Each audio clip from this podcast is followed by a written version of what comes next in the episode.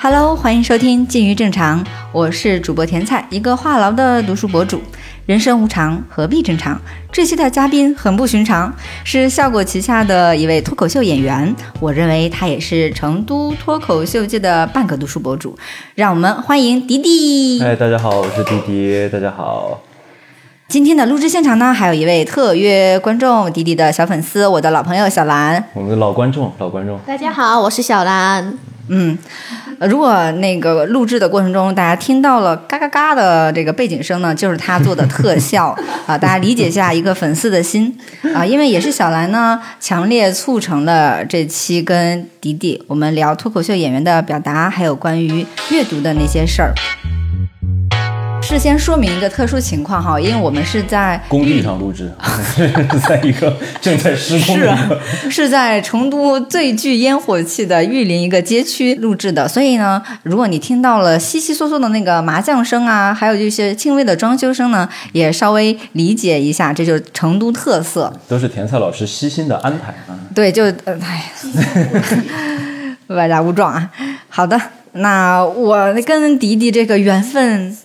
结缘在去年，几乎没有，对，就是硬硬蹭的缘分。因为去年的那个芥末的开放麦，嗯我对我看过两场，然后今年我再看到迪迪的演出，我感觉你变了， 嗯，对，变得更幽默了，更成熟了，是吧？哎，可以，对你这个方面是感觉确实更搞笑了，但是还有一个是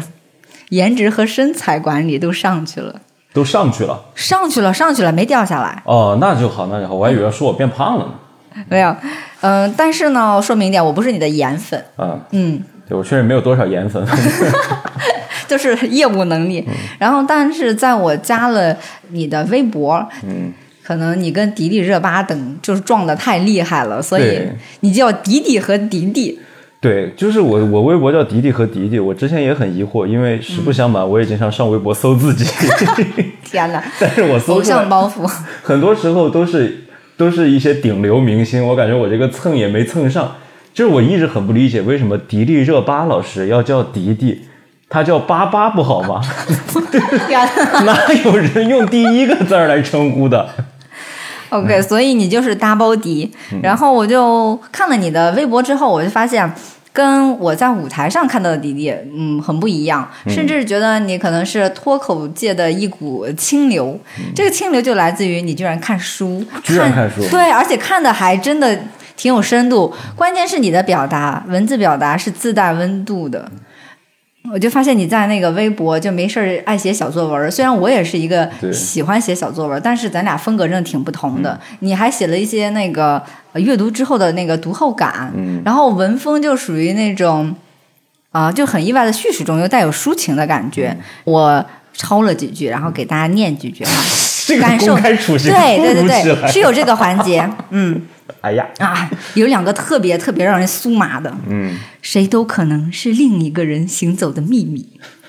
这辈子没多少夜晚，佩佩反复推敲。天哪，这还种不有是朋友们，你看这个就是，只要你把一些句子从那个它的整体叙事当中抽出来，它就会变得有一些莫名其妙。是的，就是有一种反差感。还有一段比较整体的那个表述、是。我喜欢广州，尤其是荔湾区这一区，尽管弥漫出老旧而深沉的挫败，但不会使人介意。从另外一个角度来讲，这个地方有周星驰的电影精神和刘以畅的文学世界都试图展现的某种英雄主义。上好沉香当烂茶，像我就觉得我自己还坐在对面，这个事情很荒谬。对不起，我哎，当时我惊了，嗯我说啊，刘以畅，他都知道刘以畅，天哪，我知道，但是我没读过。 就是我的整个舞台风格看起来，这个人几乎都不识字。 没有想到啊，居然还读一点书，对，所以我翻了很多之后，我就对你肃然起敬别。别别别对，你知道吗？很多读书博主都没有你嗯就是这么的认真。别，我倒也不是认真，就是习惯，因为我以前也做相关工作的，文字工作是对吗？，嗯一直在做文字工作，直到现在其实也是，所以就是我看到很多文学化的这种表达，跟你就是特别热血的，我是觉得热血的那种演出风格哈，还是挺有反差的。嗯嗯嗯，而且我之前一直觉得你很不好惹，啊，对怎么会少数民族的梗你忘了吗？啊？我开玩笑 的，我对，就是对我们汉族人， 对我这不好惹对会开一些这种玩笑，嗯，对，嗯、所以微博上我看到了你那种感性和敏锐的一面嘛，就有一个小问题吧，就想问一下你是怎么看待这个自我表达这种反差的？是你刻意去不知道是去塑造的，还是说你更青睐于哪个是更真实的自己呢？嗯，之前有朋友跟我聊过这个问题，就是因为我有有两个角度，比如说像田菜老师的这个角度，是你先看了我的舞台之后，然后再看到我写的东西，会觉得有一些落差。但更多的朋友，他们是以前我的同事，反差不是落差，对，这反反差，就包括我之前的同事，他们我们一起工作过，他们很早就熟悉另外一个形象的我，然后再看我的舞台之后，他们也会觉得很很诡异。其实这两种状态都不是真正的我，是这两种状态调和下才是，可能我需要更多的时间去阅读也好，去反思也好，然后我也需要在舞台上去解放也好，去写一些更呃更激烈的段子，一些更怎么说更舞台化的段子。这两个东西可能融合起来，让我自己的生活会好过很多。天才老师下线了一会儿，充分说明他是一个人工智能啊。甜菜老师不想被称作老师，请把“老师”两个字去掉。这小小田阿菜啊，菜头和菜头，不是你的菜姨吗？菜姨，打住，打住。我知道你今年二十七岁，对对，那你因为你在微博上老 Q 自己二十七岁，然后你的一些抱负，对，对我我看了你生日那天写的那个东西，天哪，我觉得太感性了。就是我生日的时候，我都没有没有那个写自己的一串儿，我每年过生日的时候宏都图壮会志特别打鸡血，都会特别热，突然充满对生生活的热切。对我感觉好像是过年了，你在写那个新年计划。然后我到 到过年到过年的时候，反而反而没有那么热切，但是过生日的时候会特别热切。而且然后你生日是在年中，对七月份的时候，对，所以你就是年终鸡血选手。嗯好的，我们还是聊回书嘛。嗯、然后我在微博里面还真的刷的还蛮多的，因为你提到书 Q 的书的频率很高，嗯，包括说你休假进山的时候都要都要带一本书。我但是主要是就是看书，我休假主要就是看书，也不干别的事情。天哪！嗯所以当时你带的是什么书嘛？当时我你说哪一次最近的一次最吗？近的一次啊，礼物的流动，哦，礼天哪！礼物的流动那个很好看，那本书很好嗯看，就是讲东北人，就是讲东北的一个乡村一个社会学的书籍，我晓得，我对有啊那本，，非常好看，那本书非常好看，是的，嗯，我、天哪！对那本书，所以就迪推迪荐涉大家猎都的看。范围也挺多的，不只是那个文学的，然后社会学的也有挺多。嗯然后我还看到你刷那个三岛由纪夫的《金阁寺》啊，嗯啊大断裂这个我没看过。然后契诃夫你是不是也挺喜欢？很喜嗯欢，那我也很喜欢这个选手，所以我好像大概能了解你平时的这个阅读偏好了。嗯，读的很杂，嗯，其实读的很杂，其实整体描绘的话，应该还是人文社科类型的。嗯，其实看到的，因为是这样，就是看到能够激发分享欲望和表达欲望，嗯，一般都是人文类的书籍。你很难被一本纯理性的书击中内心特别柔软的部分，它只会激发你的进一步思考，激发你的逻辑，但没有办法激发你突然想去微博上写一段 写一段小作文。对，而且你的小作文还就不是出于什么搞笑啊，或者说为自己的什么素材做准备的那种考虑，嗯，好像完全是是无心呃无心阅读的那种，就无用之书的那种感觉嘛。，对，读书就本来就应该是无用的嘛。嗯，就你想那个时候，你确实觉得你跟他产生了交互，觉得哦是这样，然后就把它写下来之后，写下来之后，它反而有了一个嗯文字的一个证据过后，然后你在可能很多年之后，你再重读那本书，然后找到当时写的东西，会发现哦，原来当时是这么想的。那会不会自己成为自己的一个参照？所以阅读其实它不是说跟你的这个副业、这个工作有那种嗯联系，而是说其实它是你个人的爱好，对个人爱好、业余生活的一个挺重要的部分。嗯听你刚才那么说，好像它占的比重还挺大的。比如说，你像其他二十七岁的同龄男生一样，就是业余生活，比如说泡泡酒吧呀，玩玩什么剧本杀呀，然后选择那些的那个，比如娱乐消遣的方式，还是阅读会更多一些。阅阅读会多会多一些，跟个人的性格我觉得是有关系的。那你还能交到朋友吗？不全 哇哦，What a question！老朋友居多， 诚然。那他没有对你的创作有什么影响吗？比较高效吧。刚当我想要把我的，比如说我在上过三次开放麦之后，我在落实文字稿的时候的效率会高一些。然后就相当于我脑子里边逻辑会比较清晰，然后我在什么地方应该用一个什么样的转折，然后在什么地方应该用什么样的句子去修补这个段子。嗯，相对在去在在在这方面会比较，就纯对脱口秀来说，可能只有这个帮助，嗯就肉眼可见的。我我们可能作为观众，我们晓得在脱口界里面，就是你们这些选手会，比如说互相改改段子啊之类的。嗯，但你们会互相谈谈书吗？就觉得这个场景还是有会点怪的，会会，混的是吗？嗯，会聊，大家会聊。就是如果真的是朋友之间，其实不谈；如果两个人真的是朋友，不谈共同的志趣的话，其实更难。就如果真的是朋友的话，你没有办法不谈你最近在读什么书，或者是有的人的志趣不一样，比如说你最近去哪里钓了鱼，嗯啊，这样大家才能更进一步成为更好的朋友。那感觉还是迪迪是一个有朋友的人。 嗯，虽然不多，但是 有那么几个可以充数。那你会看李诞出的书吗？ 李诞出过什么后场啊，还有但这个脱口秀工作手册啊，就是他成为畅销书。你老板对老板的书，我觉得校场其实写的蛮好的，蛮好的。李诞李诞的书，他其实有有卡尔维诺的那种感觉，他很多是像寓言，哇，它不是具体的叙事，它更多是预言。嗯嗯，它仿佛没有一个明确的表达目标。但是蛋总的书我不太看，我不太看，我会我就完整的看过一本而已，然后其他几本都还没有拆封。哎，所以他没有作为校场，比如说这个是，就是那种企业内刊，就是发给每位员工，写个读后 感，倒不会写读后感，豆但瓣五星好评。不会写读后感，但是会会会发，会我有我有收到公司同事寄来的后场，后场觉得挺不错。嗯，对，我还后场有一些朋友说看了还行，就是那个黑皮儿那个嘛。工但作他工作手册和那个工作后手场册都还是没有拆封，嗯，工作手册好像卖的也还挺好的，因为现在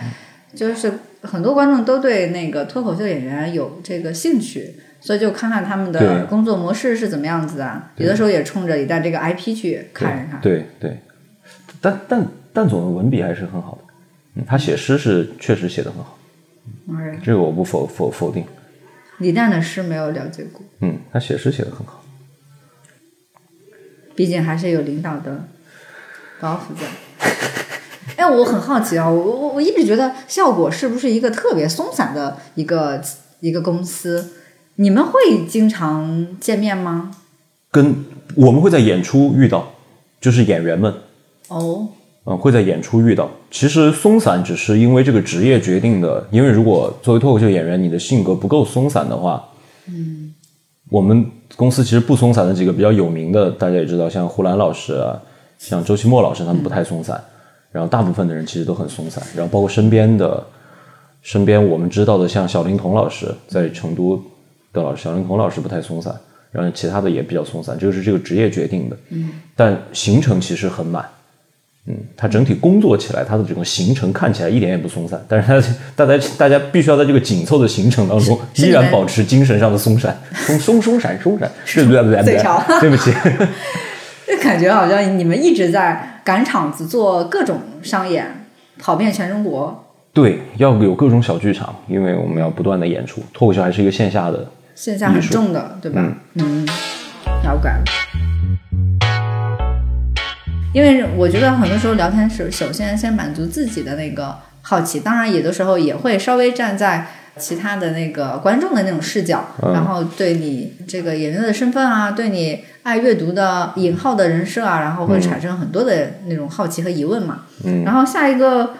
问题其实还是呃关于内容创作者大家共同面对的一个问题。嗯嗯就比如说你在微博写作写小作文，这个是没有钱的，是自发的，然后甚至是无意识的这种流露。但是在舞台上的这种段子、这种商业演出、嗯这种付费的，嗯是需要要观众买账的。像这种段子的锤炼，你一般的这种素材来源是什么？刚才你有说，嗯、比如说阅读可能不是说直接供给的来源口对，是不是还是说，比如说你的生活观察、工作本身？阅读是成，因为我们阅读的东西它是成果，我们很难，就我个人而言，我很难从成果当中再提取新的素材。嗯，反而段子也好，然后我自己平时也写一些有的没的，给朋友的那种给朋友的刊物供一些稿子，像这种它的来源其实都很统一，就是生活的边角料。它首先不能影响到我主要的生活，但是在我执行，比如说滴滴的一天，滴滴的一天，我早上几点钟起床，然后我吃早饭，然后跑步，然后干嘛，然后吃午饭，然后工作，然后演出，这个是我主要的一天。素材不从这个枝干当中提取。当我跑步的时候看见猫在打狗，那这个可能是我的素材，我就记下来。让我看到情侣吵架，我就记下来。还有小孩儿，小孩儿在聊天儿，你也会记对下小朋来。友聊天，我也会记下来。然后突然，哪怕是手机上收到一个噩耗，远方的亲人的去世，我也记下来，因为它不影响到我一整天的枝干，嗯它都是开枝散叶的。然后如果实在是忙的话，就以一个礼拜为单单位，开始总结这些让人印象深刻的东西，能够拿去写小说，拿去写小说，能够拿去写评论，拿去写评论，能够拿来写段子，拿来写段子，能够拿去做菜，拿去做菜。对，就把一切的素材提取出来，然后丰富业余的生活，但它不能影响到这个主干，因为没有这个主干了，这些东西都不存在。所以你没想到还是一个分的还挺挺清楚、挺清晰的一个人。嗯，就是说到你的那个比较有特点的段子，因为我看的场可能也没有足够的嗯多，然后我特别有印象的就是地域梗嘛，嗯然后包括是吐槽上海人的，还有就是深圳人，就是深圳看海那个事情，嗯啊啊我当时笑死了。啊， 因为我刚好有深圳朋友，所以就立马就联想到我们之前也也那样吐槽过，就没想到你就吐槽的就更更猛， 对，嗯所以我是觉得你好像永远，比如说你说刚才说的一个词叫精神散漫，对吧？嗯，然后你好像就一永永远在那个就是漂移，然后你到一个地方你。观察他们，然后融入他们，然后又能 get 到他们的点，但是你最后再回到成都，又给我们贡献一些开心的这个笑料。你经常说精神，比如西安人、精对神嗯对珠海人，精神各地人，对，精这个是神我这个是我的一个特点，这个是很多演员朋友，不光成都的演员朋友，很多演员朋友都知道我的一个特点，就是我到了当地，我到了当地，我哪怕只有两个小时的时间，我要尽量去逛菜市场也好，尽量去喧闹的地方也好，我要去听他们说话，然后去看他们生活，然后我要尽量写出一套关于当地的段子，因为从演出上来讲，如果你一个开场的段子是关于本地的，那你观众很快就会接纳拉你。近。那我就会省掉很多铺垫的时间。这是一个，二一个我真的是太热爱祖国的大好河山了，真的，我觉得那些地方太有意思了。是什么？我包括有一个整个段子都是在说那个，就我口音过山车那个段子，就我有一个专门说口音的段子，各个地方的发音不同，导致了这个地方的性格的不同。啊、对，北京人儿那对个，对，北京人那个，然后最后再到国外俄罗斯人，嗯嗯因为我觉得这个东西太奇妙了，每个地方它因为水土的关系，嗯包括你刚才说我喜欢读那个社科类的书，也就是这个原因嗯。那我觉得你可能也很适合看人文地理类的。啊。地理的书我对也嗯啊，段义孚的那个、那几本关于人文地理的，就是不同的这个地域导致的一些文化的差异，对我觉得那个很可能你也会很喜欢。对那个还是比较，其实地理类的它是因为它钻研的不是生活细节，嗯，地理类的也会看，但是它是很泛泛的来看。你知道了一个大概之后，你有轮廓了，然后需要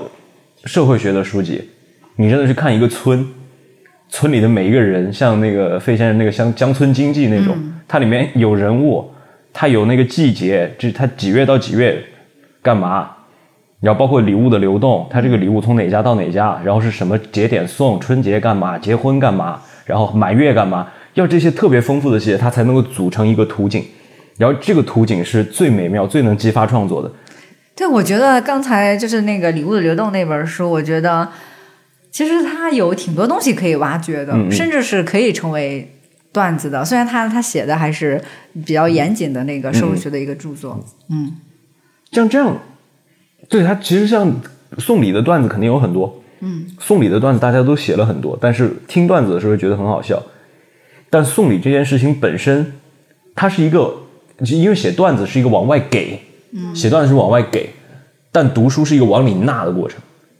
再去看《礼物的流动》这本书的时候，我哪怕我已经写过送礼的段子，但是我再读这本书，其实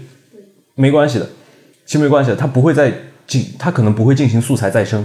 素材它不会循环起来，但你那个时候会产生一种非常，也不能说悲悯吧，反正会有一点 self pity，会有一点自自怨自自怜的东西，就是你在看到说哦，原来我也是这个社会网当中的一部分，但你写段子的时候你不会这么想，写段子写小说的时候你不会想自己是社会网的一部分，你的视角是一个第三人称。读书的时候，作者把你又拽回到那个网当中，然后你就会哎呦很自怜了，哎呦我那个段子里面的有一个人物，包括我那扎西彭措那个人物的段子里面，他身上原来有那么大一部分是我自己，他都需要通过阅读来自己调节，就好像泡澡一样的那种感觉，你要自己把毛孔打开，那个时候承认自己的自己的问题。那迪迪，你没有想过你自己也写本书吗？写本比李诞卖的还好的书？ 没有，没有没有没有没有，怎么可能比蛋总卖的好呢？对不 对？哎呀，不可能比蛋总卖的好啊！哎呀，要是书卖的好的话，全部上交给公司啊，不存在，不存在。真的， 狗腿子性格一呀下， 真的，你想想看，就是每个，比如说你就写那个各个城市的呀，对啊，然后像是这种嗯小作文，然后再把它扩充一下，我觉得还是有可能的。我不以写书为目的，就是写作，它是我的爱好。嗯，写东西是我也不都我都不想讲，它是写作，写东西是我的爱，我爱好太广泛了。如果每一个它要做成一个目的性的话，就会有一点疲惫，所以我只是把搞笑这个爱好往职业的方向去，然后把把艺术展这个爱好往职业的方向去，就这两个就够了。别的我也自己也很喜欢画画，对我也很喜欢写东西，然后我还很喜欢做菜，我也很喜欢打球干嘛的。如果每一个方向我都想说，哎，能不能做得更好，天哪，那就太复杂了。我每个我就就蛮垃圾的就 OK，但我自己高兴就好了。这是一个多么阳光、爱好丰富的二十七岁的大好青年， 表彰大会，对，给你个大红花儿。 谢谢谢谢谢谢，我们确实有观众给过我大红花，我不需要另一朵。太逗了。哎，那你我很想知道，你不是带了一个巨大的包吗？嗯我说你今天要去干嘛？为什么带巨大包？你里面是装了你你每天的带一个巨大的包，你的书，还是说装了你的段子小本本啊？都装了，都装了。我每我要么因为我平时开车，我开车的时候，我车就是一个办公室，一堆东西都扔在车上，各种本嗯儿、各种书、笔记本电脑什么都在车上。然后不开车的时候，我就把最必要的几个，像这样听众看不到，但我可以给你们俩看。这个如果就看是一个迪迪的对可以啊拆包大集，这个完全不陌生吧？它是手账本吗？这个就是我的段子的本子，然后包括我那个写作的笔记，我写作笔记、读书笔记，大部分你在微博上看不到的东西，在里面都能看。哇塞！给大家描述一下这个棕色皮面儿的手账本呢，对，它已经是我第二次换内胆了。对，里面的使用痕迹非常强，前面好像插了很多卡，感觉价值百万。没有没有， 然后尊严和诗，对，就是一个随便。我天哪！！ 你曾到达过这片领土，这是他这个手账本第一页里面写的个东 东。很莫名其妙的，这个不要翻的太细了，你大概翻一好翻。的，大概翻一下， 呃，不公里开面有我自己写的诗，天哪哪，，还有英文，而且而且好完整的，天哪，我太佩服了。对，你看它分成了几块儿，前面这个是我的，就是跟段子没有关系的写作手记，然后这边还有菜谱什么的都有，菜谱也有。真是学做饭吗？喜欢嗯 做不好，后来就是认识唐川过，我再也不做饭了，就是他来做了，就是然后这个是而且那个后面给就大家不描断述一下，迪迪的笔记特别的工整，因为我其实也也写日记，然后也做挺多的这个笔记的，但是我很多时候就看不出是一个人写的，但是迪迪的笔记就比较写久了就是对比较秀气，对，像他们都说像小女孩写的，嗯，就有点像是，而且是那种大一新生写的，是吗？对，大一的新生小女孩啊，嗯，对，而且还是对小女很孩符儿合，我的个人这个设定。对对对对，啊、天哪，揭这秘个我了，会揭秘了，谢随时谢，会带在身上，因为我不可能每天都背着笔记本电脑到处跑，那个太沉了。嗯，但一个本子的话，你想到什么记什么。笔记本电脑你要不断的开文档，包括手机的备忘录也是，你要不断的换文档，这个是属于哪一个，这个属于哪个，但本子就无所谓。嗯你记下来，你回去慢慢理咯，这个属于哪一块，那个属于哪一块，对，再所把它以落你实到是传统的手账党，不是一个电子备忘录的一个，对手写起来比较比较比较舒服一些。天哪，这才聊了这小一会儿，就感觉到对面坐的是比我还文艺青年的没有文艺没有，青我年不是文艺青年，我不是，嗯 就是 很方便这个本子。好的，我们再聊回来，呃哦，包就聊完了，对，难道包包里面还有什么神秘的东西吗？ 啊没有什么深挖的了。我包就是，这确实没有深挖的东西了。对，他的包比我们两个女生带的包还大，就是那种去健身房的，对我吧？包就还有眼镜、钱包、书、口罩就没了。哎，我要看带的是什么书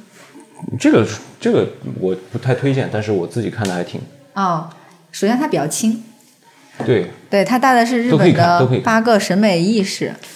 哦，你是喜欢在那个书里面折角的人哎呦，对我对书太不爱惜了。哦，我我是有那种洁癖和强迫症，我就书看了就和新书一样，因为我喜欢把它所有的东西记在其他的地方。我都乱叠起来了。这本书我都有，烘咖啡豆的那我个，天，所以说你什么书都看。对我就什么书拿着我觉得顺眼。那这逛这本书吸引你的是什么？名字还是我很我很喜欢喝喝咖啡，咖啡？然后我自己又不会，然后我看到烘豆，我就觉得我老是喝咖啡，我没办法描述它是什么味道。嗯，但他们有分深烘、浅烘什么的，我就呜、这个好有意思，我就拿来看，结果没看下去，看了两眼就放弃了。啊，所以迪迪是一个生活的杂学家，对，是对什么都懂一点。然后之前小兰给我介绍的时候，她说，因为小兰看那个脱口秀的场次比较多嘛，她说你就算业界更新段子比较快的一个演员，嗯，对。然后这种快是有快到什么程度呢？有一个简单的说明吗？首先是我的段子写起来比别的演员要简单一些，就是他在文本上的严谨程度和包括三番四倒什么的那种，我没有对自己的段子没有强要求，我的都是情绪主导。这个一个我从写法上来讲比他们简单，二一个我的个人风格比较强烈，所以只要我的生活在继续，我的段子就可以更新，所以这个就导致我的段子更新比较快，它大概每周都会有更新。每周对，嗯，但存活率最近的存活率不高了，就自己会把它毙掉吗？对，B 掉的段子会会多一些了，嗯，然后也就是像刚才笔记本上看到那种创作方式、写段子的方式对我帮助很大，这样写的话肯定会快，所以你其实是没有遇到创作焦虑这种事情的吗？有啊，肯定有啊，就是想要写不同的话题、不同的方向、不同的包括不同的手法，写不出来嘛，就焦虑。你会想说，呃，去刻意，比如说迎合某一些社会热点去创作一些段子吗？迎合倒不会，我自己如果对这个事情实在是没有情绪和没有看法的话，我就觉得没必要说。对我就不不是特别在乎，还比较冷漠。从社会议题上来讲，我真的是一个比较冷漠的人。但有的确实刺激到我了，我就会觉得啊，一定要讲的话，那是也拦不住，没有办法。就是他有的东西你必须要写的时候，你大概懂我懂我那种感觉，就是必须要写的时候，你没办法，你控制不住的。对，对很多内容创作者来说就是这样子，并不是说我们要去为了迎合流量，嗯呃，当然迎合某当种然热度，然后去刻意的去创作。当然也不反对，是的，对，我有一些做的也很好。嗯，我不反对这种创作方式。嗯，想写一些更更大家更喜欢的，这个也没有什么错误。哎，我好像没有听是因为我听的太少吧？我好像没有听迪迪讲过，比如说关于女性啊这种有一议个题的，有一有一，但我不是我不讲关于女性，因为不了解。我很难讲说自己是一个女女权主义者，因为我真的是一个男性，我觉得没有一个男性是可以做到真正的女权主义，这个是从 gender 上来，从从性别上来讲不可能的。嗯，所以我只是想要，我有一个去女性化的段子，就是我能解，我不说解决，我能讨论的最多就到女性化这一点了，就女性化很好。就是那个我有一个段子专门写男孩可以娘，然后娘不代表软弱的这样一个大段儿，因为我觉得那个是我讨论的一个终点。哦，所以我感觉你好像知道你可以去讨论某些呃特别大的议题的一些边界在哪儿。对，对对你，你虽然比如说你了解，或者你想把它全部的，比如说像呃杨丽一样，就甚至把它作为一种标签或者是一种武器。对，丽姐本来就是女性，嗯，如果有一天要讨论男性的权利了，那我就可以讨论了。嗯，但在我生活的这几十年里面，应该不会遇到那一天，所以我只能够辅助我相信的一种权利标准。我一肯定我脑海当中是有一个我相信的，我相信的一个权利标准的，但那个标准只能由女孩来探讨，因为我虽然很想去探讨，但我一旦发言的时候，它有可能会歪，因为我不是完全的懂。就是坦白讲，我我不来月经，我没有办法怀上一个孩子。嗯，就因为是这样从身体，啊然后性别、生理这些因素，它可能本来就有先天性的决定了，你可能男性无法完全的了解和理解女性的很多问题，嗯对不所对？以说对女性不好奇，好奇吗？好，嗯，当然也好奇啊，就是跟这个其实没有关系，因因为为我太多嗯的因为脱我口秀演员，他他们都会以女朋友为段子去讲很多东西。嗯，其实我甚至觉得亲密关系它也不是在创作当中一个好的方向。我我目所能及的范围内，把亲密关系创作的很好的步惊云 一个，对，步惊云姐姐一个。其他我很难再讲出另外一个把亲密关系创作的很好，因为他们没有办法设身处地。嗯，然后作为，然后我对女女性的对另一个性别的本能的关怀，其实来自于我的母亲、我的外婆，她们是两个时代的女性。这样是我会关心，只是因为这样。对我感觉好像只要是脱口秀演员，他们就会把自己家的亲戚，对对，全都 Q 一遍。对我的奶奶，我的弟弟，对对对，因为我的母亲。其实这个是特别好的，嗯，这个是特别好的。如果你身边有一个形象，而这个形象恰好代表一种精神力量也好，代表一种人物性格也好，then why not？嗯，他如果正好能够说一些事情，那就让他来说，让他代表你来说，这个是特别好的一种创作的方向。我个人觉得，哎，你在这个比如说亲人朋友这个圈儿里，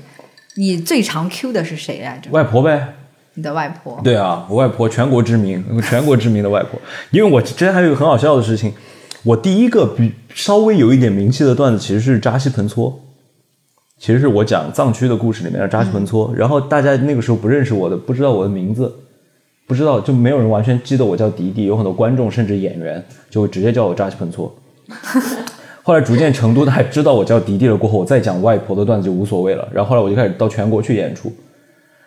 把外婆带向了全国。对，然后他们不知道我名字的时候就开始叫我外婆。啊天 然后就是哎，那个你那个外婆外婆， 然后我就觉得我突然突然之间四世同堂。哎，不是有粉丝叫你迪姐吗？迪姐对这个是来源于哪儿啊？我的辈分就是理解。嗯，可能就是因为我我本来就是自己也开玩笑说我是那个甜心嘛什么的，然后可能也不是一个特别强硬的男性视角，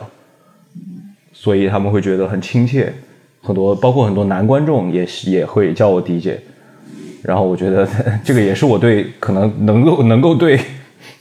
女性 做的一点事情。妈呀！我觉得真的，我们现在去男性化特别重要。男性化它，嗯，不知道怎么聊这个事情。就那我再们聊这个再聊，怕你的播客被封掉。 然后还有一个小问题是，你想不想上脱口秀大会？如果它还有第五季的话， 这个大概是我今年被问到最多的问题。嗯，就大家好像，我觉得也可能是一种观众心中的误解，觉得这个演员好，好像他就应该去上最火的综艺节目，让他火上更火。而且我今年恰好也跟这个节目产生了一些产生了关系，然后所以回到成都之后，很多热心的观众和很多朋友都会问这样的问题。我现在心态在发生变化，我之前是很豁达的，我之前是觉得我真的是一个非常命运论的一个人，我觉得命运还没有给到给到我这一步的指令的时候，那就不还不到时候。所以我不管是淘汰回来了，还是说公司的意思，还是说导演组的意思，我都 OK，我都 OK，不上这个节目我都 OK。然后逐渐的，是什么让我转变了？就是我发现有很多演员的梗被撞了，因为前提就那么些。你刚才也说到，我们的表达环境它其实不算特别好，我们能写的。 对，尤其四感觉比之前又收了挺多的，就对老在玩内部梗、互 Q 啊这种东西了。对，内部梗都还好，不危险。但是要么讲开车、地铁、谈恋爱，安全，全是对安全牌。马桶什么的，之类的，它就撞的可能性越来越高。嗯，然后它风格演员风格化、标签化的可能性越来越大。那到这个角度，我再回到我自己来想的话，明年要不要上脱口秀大会？我觉得是要，耶、我觉得是要。就不管去干嘛，我觉得是我得去看一下，我至少得去看一下，站在一个线上选手的一个思维去看一下，他到底是怎么运作的，大家到底是怎么创作的，大家到底在怎么思考。当来到了线上过后，大家变成了什么样？这个事情我太关心了，我太好奇了。好，所以你其实是对下一届有这种期望和站上舞台的这个目标了，是吗？比起之前来讲有吧，现在大概有百分之三十的渴望，嗯，好，那百我们作百为分之七十普还通是观众，觉百嗯得对百分之七十还是希望期待不要去。期待，期待你那个上了之后火了之后，还能经常在成都的剧场里面看到你。嗨，就就是这个这个下一个问题，太多假设了。 怕你这个老去北京、上海这些大厂子，就忘记我们成都的这个小观众们。好的，那能不能我理解一下，就是站上舞台，或者说每一个单口的喜剧演员，其实还是有一颗想让想被更多人看到，或者说俗一点叫想红的心，不会，是大吗部分大部分演员他们只是想过得好一点。天哪，这么朴素，对，因为你说红对脱口秀这件事情有什么好处呢？除了挣更多的钱，你会承担更多的压力，更多的舆论，你的创作会时间会被大量的压缩，然后你可能要去上一些曾经在自己的段子里面吐槽过的综艺，然后你不得不搬家，嗯然后离开自己的城市，进入到一个更大的竞争的漩涡当中去。是你已经看到身边的朋友谁变成这样了吗？嗯，对，但我不讲名字嘛，嗯，不讲名字，他们有很多，就有好几个朋友是这样嘛他们是感觉赚的更多之后更红之后，因为你已经进入那个漩涡了，到这，哎呀，事情没办法控由俭入奢易，由奢入俭难。那你觉得，比如说像是《权力场》这个是是一个围城吗？当然是了，它和就是嗯所有的事情都是，嗯，你脱离这个围城唯一的办法就是热气球，你只能浮在那儿，但你一不小心着陆了，你一不小心着地了，那要再想清楚这个关系就很难了，因为你就，因为我是觉得就会陷入一个。每天循环往复的一个不给你思考时间的，或者你的思考极容易被打断的，嗯然后你哪怕已经思考清楚了之后，回来你再进入那个环境之后，又会被影响的。然后每天一打开这么丰富、这么发达的网络世界过后，当看到自己的名字出现在热搜上，下面有人因为你的段子在吵架的时候，你心态都会发生微小的改变。但我们的心态都是被微小的改变给它逐渐逐渐累积成一个大的变化的。那你有设想过自己有一天上了热搜，会是没有，我应该不会，我应该不会，我的段子没有什么讨论价值。你是说这种出圈儿的嗯，几率不是特别大吗？就是谁也不知道，不知道万一呢？确实，万谁也一不知道对，万一因为什么颜值这种无聊的事情上热搜呢？那我还挺高兴的。 大家如果争论迪迪是到底是帅还是丑这件事情，我就太高兴了。那有够无聊的这个 热对，就搜不，要袭击我的精神世界，这是最高兴的。我天哪！也是因为这一届不是有很多凭借外貌屡次上热搜的吗？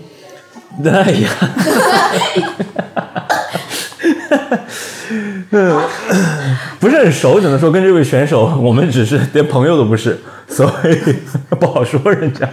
我们是同事，不要问这个问题。完全不一样。对，good friend 啊，OK OK OK，好，还接着聊刚才的问题。 OK，OK 前两天吧，就是跟小兰一起看了呃教主刘洋的那个伊卡洛嗯斯那个专场嘛，那期你看了吗？那一场，对啊我当时在卧病，嗯哇，天哪、o k 那好可惜哦。对我昨天才康复，也没有完全康复，眼睛吗？没包括肠胃和眼睛，因为经过长时间，我真的是从南京回来之后才意识到自己的身体不太好了，我觉得也可能是因为成都这个气候，因为也真跟的俱乐部的事情有关，其实，嗯，也跟那几天的那个有交关系，心吧。对，反正好像教主我也是你很喜欢的一个非常喜欢他，演员是吧？他对我影响很大，什么印象吗？他思辨的方式对我影响很大，嗯，他是一个非常孤勇的人，至少在段子上， 他是一个孤勇的、清醒的、精力无限的人，他好像创作力就非常旺盛的那种。嗯，他有一个无聊斋，然后有这么多专场，然后还有还要上奇葩说，还要录各种小综艺，然后要剪自己的视频，然后微博上也要发一些莫名其妙的东西 ，而且然他后他还有社社群里面，就是他跟群友们的互动还蛮多的，对，我不在那个里面，我不知道。教主是一个，精力旺盛。哎，我我很羡慕这个人，我很羡慕他，但同时我不知道怎么成为这样一个人，就只能做成成为自己了。对，自己就可以。因为好多人看了教主的专场之后，都觉得他是脱口秀界的天花板，你倒不倒还没到天花板那个程度。不，哦他不一样。脱口秀这个，我就感觉脱口秀这个职业像一个摩天大楼一样，每一层都有一个天花板，他天会花越板来太越多高了，，天花板太多了。你说周老板是不是天花板？是，嗯、教主是不是天花板？是，李诞是不是天花板？是，王建国是不是天花板？是，大家都是某个层面上、某一种风格下、某一种创作逻辑里的天花板。我怎么感觉脱口秀演员像建筑师呢？一直在造天花 板。对，都是这样，就是就是每一个每一个行业其实都是这样。你说现在，比如说我们在说看小说的事情，现在中国小说，你说李金瑞写的更好，双雪涛写的更好，阿姨写的更好，怎么怎么样，到最后大家只有一个答案，会把这个事儿给说过去。我觉得还是胡谦写的更好，这样大家都哑口无言了，因为人已经过世了，你只能这个样子了。就是没有他们每一个人都是不同的嘛。但是如果业内还这样以天花板来想，可以这么说，嗯，我们可以说教主是天花板，可以说周老板是天花板。但如果真的要这么去想，那我觉得这一行可能不太适合，不太适合你来做。嗯，我觉得就把这个词当成一种修辞吧。对对，倒不用特别深挖他到底是不是。对，因为你一旦这么去想了，嗯，说大家都会说场面话嘛，你一旦这么去想了，就证明你放弃了一种可能性，就是自己有一天会成为别人修辞当中的天花板。啊，还是说到那个教主，我也要表达一下，我也是教主的新晋粉丝。嗯，对，我就发现，魅力无穷的一个人，对对，人小能量大， 人也不小吧，可是搞得教主像一米六三的人，我们在台下看的时候就觉得，嗯，对，我是教主的单口圈，太活泼了。嗯对，太活泼了，然后感觉感觉他是一个复合型的谐星，但是他有很多，他有回应一些呃社会议题，甚至是有一些段落，他并不只在于说让你笑，而是那段时间会让我们在思考。哦，对所以你说他具有一种思辨性，我觉得他真的是有，而且能感觉出他把之前很多的那个，比如说从书本里面的阅读啊，还有生活里面的观察，他做了一些很有机的融合，就觉得哦，这是 文化人说的段子，不太一样，真的。我就觉得他虽然说他也不是很想被 Q 到这那的，发现好像真的不太一样。嗯，尤其是他九十到一百分钟的那个呃专场，然后完整听完，嗯觉得他整个的这个叙事串联，还有他整个的表达能力都是。可能我 top 级的选手也没看多少吧，在他、在我心中他已经算是 top 级的选手他了。是他是，嗯，他是教主，嗯，从他选择伊卡洛斯作为这个专场的名字，就已经说明很多问题了。他已经说明很多问题，他不在乎自己的拉翅膀被烧掉了，对，因为他的他他身上那种那种就还是说孤勇，那个可能是我这辈子不会有的东西，就是他知道自己能够脱开一个大环境和一个大的讨论，这个圈子的大的讨论和大的环境，他还知道自己是谁，这个是特别厉害的事儿，嗯就是我最喜欢他的一点。但很遗憾，我没有没有机会，哎，本来有机会，但是没有赶上跟教主真正的认识。我们俩到现在也只有一面之缘，然后网友关系，就，哎，希望以后有机会跟他聊一聊，就坐下来大家喝杯酒聊一聊那种。感觉你们不缺这种机会，只要你身体好。谢谢啊。不对，哎，因为他在北京嘛，我大部分演出，我的大部分演出在南方。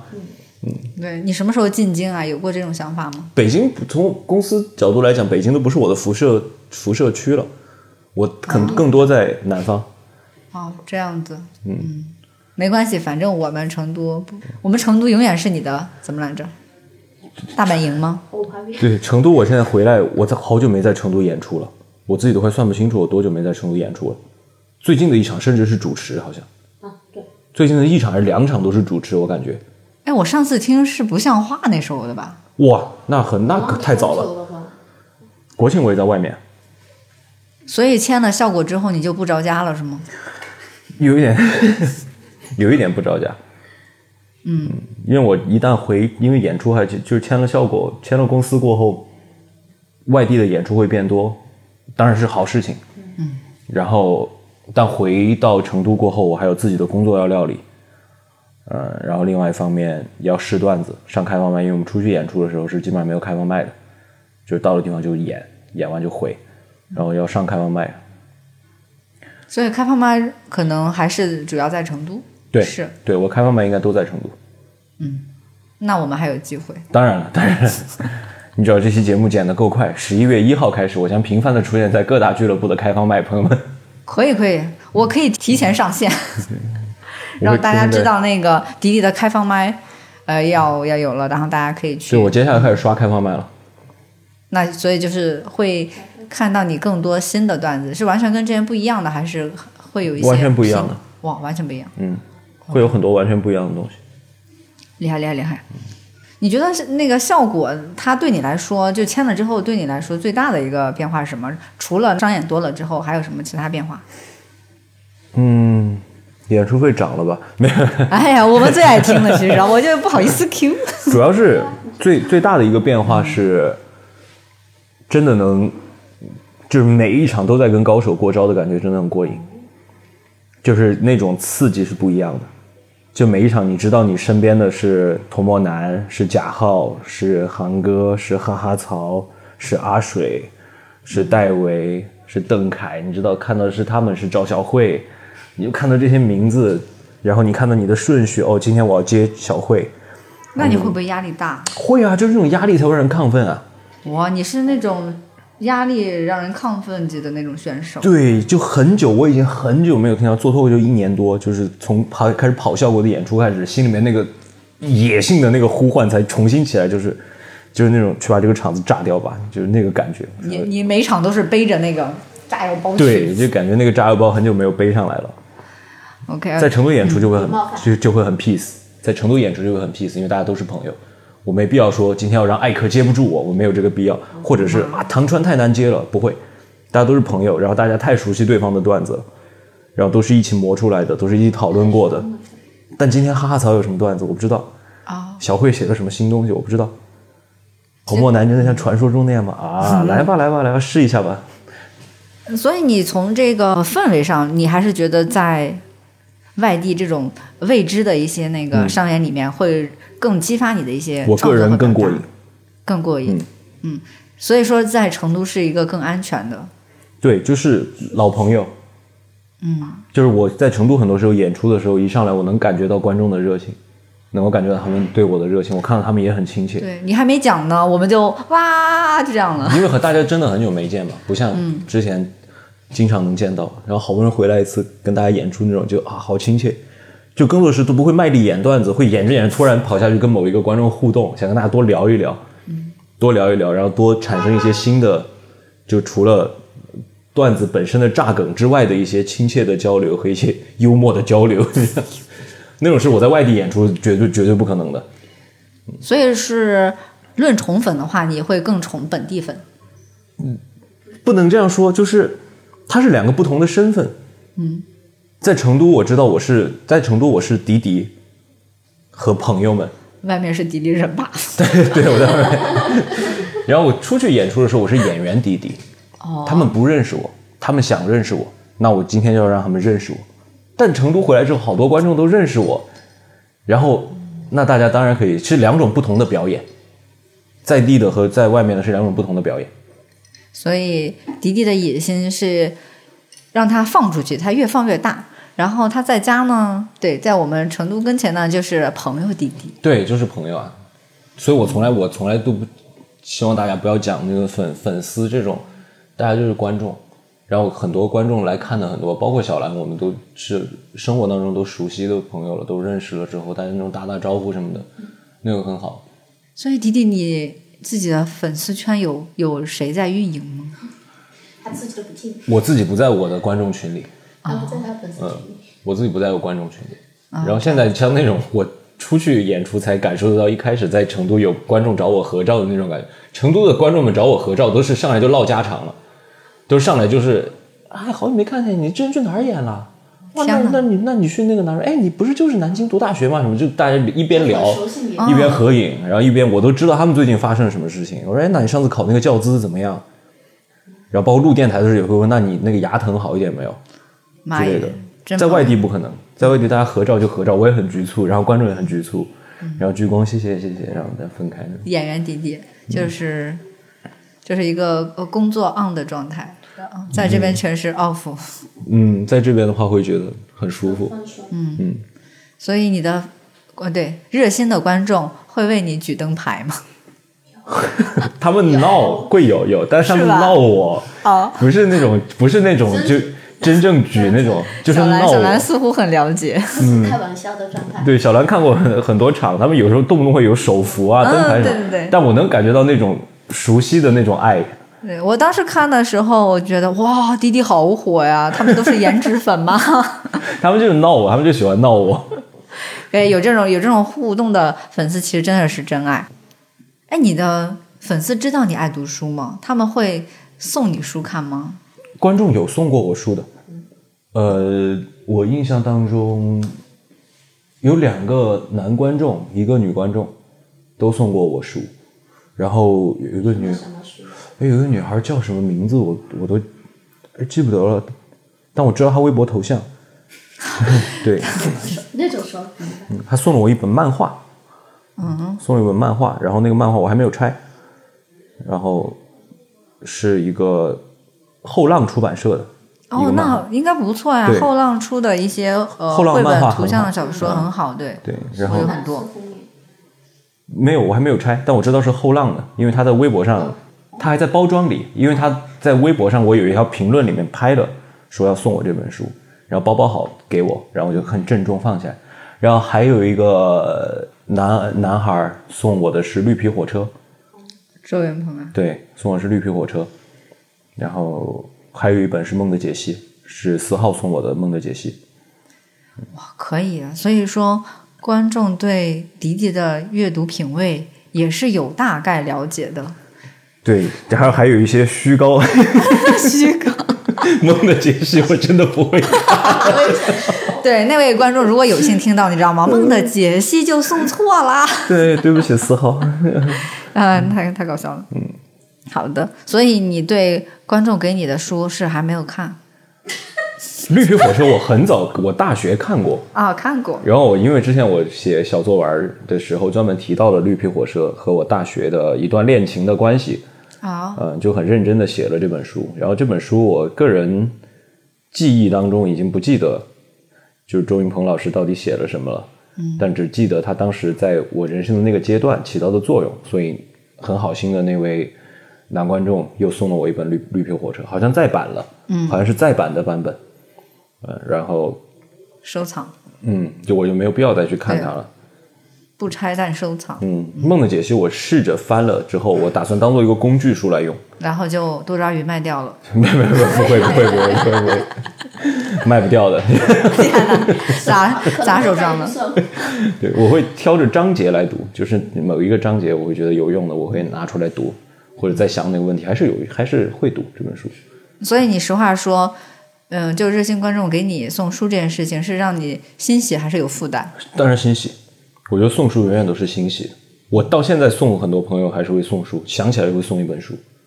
我觉得送书它代表一种，你也喜欢送书？我非常喜欢送书。所以我今天送你毛我姆哦很的开书心，，很开心。啊虽那然那得本书是我也送有送，妈呀，拿回去，拿没回有去，，但对换。，很开心，非常开心。我可以收到换嗯书就很开心，尤其像毛姆，我很喜欢的，我觉得他聪明狡黠。你在哪里买书？我在书店买书，我、天呐，大家注意一下，迪迪是在书店买书的选手。嗯，书店的书会贵一些，但不建议大家在书店买。哎，但有的时候还好，用优惠券还可还是可以，比我在如书七店折买左右买。我在几何都买过两本，嗯，然后因为书店，我是觉得有一个说法很好，就是你在网上买书的时候，是你知道自己要买哪本书了，你已经知道那本书是什么嗯目的性了强，但书店是一个预的过程，对对，邂它是一个逅。对你根本不知道有什么会出现在你面前，对我有的时候在书店买书都是冲动的行为，就觉得我们看对眼儿了。书店很容易一翻就一个下午，哪个货架沿着什么经济管理的书我都会翻，我不会错过任何一个货架，什么育儿的书我也会翻。只是现在还没有买一本育儿的书，它都没有引起我的兴趣。就每一个货架这样 S 型 S 型的这种走，就蛇形的走，一走一个下午就过去了。对，有一个画面了，就是迪迪未来成为一个爸爸，然后他就在育儿那个书里面度过了一个下午。悬，反正持保留意见吧。是吧？好的。然后书这一趴我们聊完，我觉得还有一个更感性的话题，嗯，你让我很无聊的。我在那个微博里面，它可以去搜索某些关键词，嗯看你基于这个关键词发了哪些类型的微博嗯嘛。我发现迪迪并不是说讨论书这个东西或者脱口秀多，嗯嗯嗯是朋友这两个字出现的最对多。对，朋友是一切。对，所以小兰也说你是成都脱口圈里的一个团宠，是大家都爱你吗？那、大家对我都会比较会比较客气一些。客气，嗯，因为我性格没有什么杀伤力，我的性格就是没有杀伤力，嗯，会跟大家都比较容易交朋友，嗯，但是非常亲切的朋友其实还需要很漫长的过程。呃所以你你里面有句话哈，我又给你抄下来，哎呀，今天公开处刑，这进个行到蔡底。以及真的是不打算放过我，你说你不保证会永远爱喜剧，但会爱那些一起做喜剧的朋友。对我我对最这种煽情的话是怎么激发的？非常发自内心的，就是我，尤其是最近一段时间看到这句话，我都会觉得很很沮丧。就是我不怕失去喜剧，但我很怕失去朋友，因为当我觉得对方是我朋友，我欣赏的是他他的灵魂。嗯，可能我知道喜剧需要我，说的稍微自大一点，我知道喜剧也许需要我，但我很怕知道朋友不需要我。所以我有种感觉，你内心其实还对孤独是比较敏感的。嗯，我觉得这个是我一生要处理的一个非常重要的议题，但不沮丧啊，这个事不会让我沮丧，嗯，我会觉得它很重要。所以你是更享受跟朋友在一起，不管是创作啊，或者说即使是娱乐，嗯这个时光好呢，还是更喜欢一个人独处？包括我们阅读时候，一个人或两个人是我最喜欢的状态。我觉得最好的，我最如果我来分割时间，我不能说更喜欢哪一种，嗯，我会把百分之七十的时间放在一个人或两个人，另一个人可能是伴侣，可能是家人，可能是朋友，我觉得这个是最合理的。但有百分之三十的时间是需要群居的，是需要大家一起聊天、吃饭的，一起打桌游什么的。就这两种状态我都很喜欢，只是说我对第一种的相对比较独处的时间需求更大。因为我之前参与过呃你主持的那个《芥末有意思》的线下录制，嗯，当时我真的特别喜欢，因为我也听挺多播客节目的嘛，包括啊、呃其他脱口秀演员的那种，嗯但是你的那个主持，我感觉又不太像是啊、呃比如说你自己讲单口时候那个你，嗯，就感觉变成了主持人迪迪，